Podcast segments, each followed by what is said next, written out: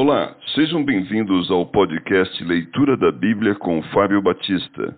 A minha oração é que Deus fale ao seu coração por meio da Bíblia Sagrada.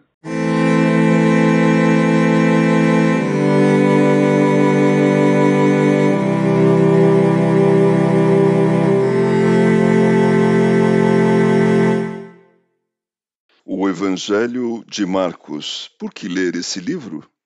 As emissoras de rádio especializadas na notícia ressaltam os principais acontecimentos do mundo em 30 minutos ou menos.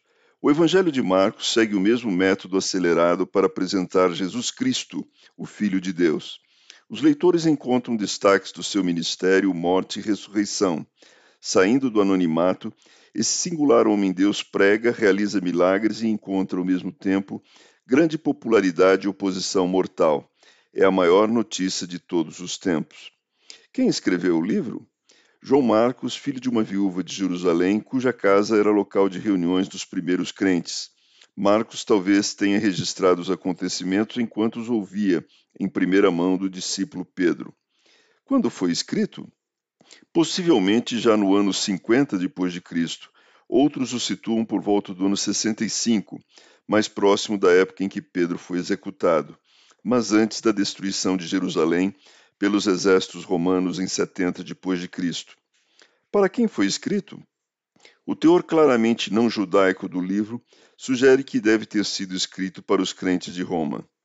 Por que foi escrito? O Império Romano, a principal potência mundial, havia começado a perseguir os cristãos e Marcos queria encorajar os crentes sofredores. Ele mostrou Jesus como o servo sofredor que veio para morrer. Também o apresentou como Salvador de todo o mundo, incluindo tanto romanos quanto judeus. O que se deve buscar em Marcos. A humanidade de Jesus, que era tanto filho de Deus como filho do homem. Sinta o impacto emocional desse evangelho carregado de ação. Mais de 40% de Marcos focalizam o sofrimento e o sacrifício da última semana de Cristo na Terra.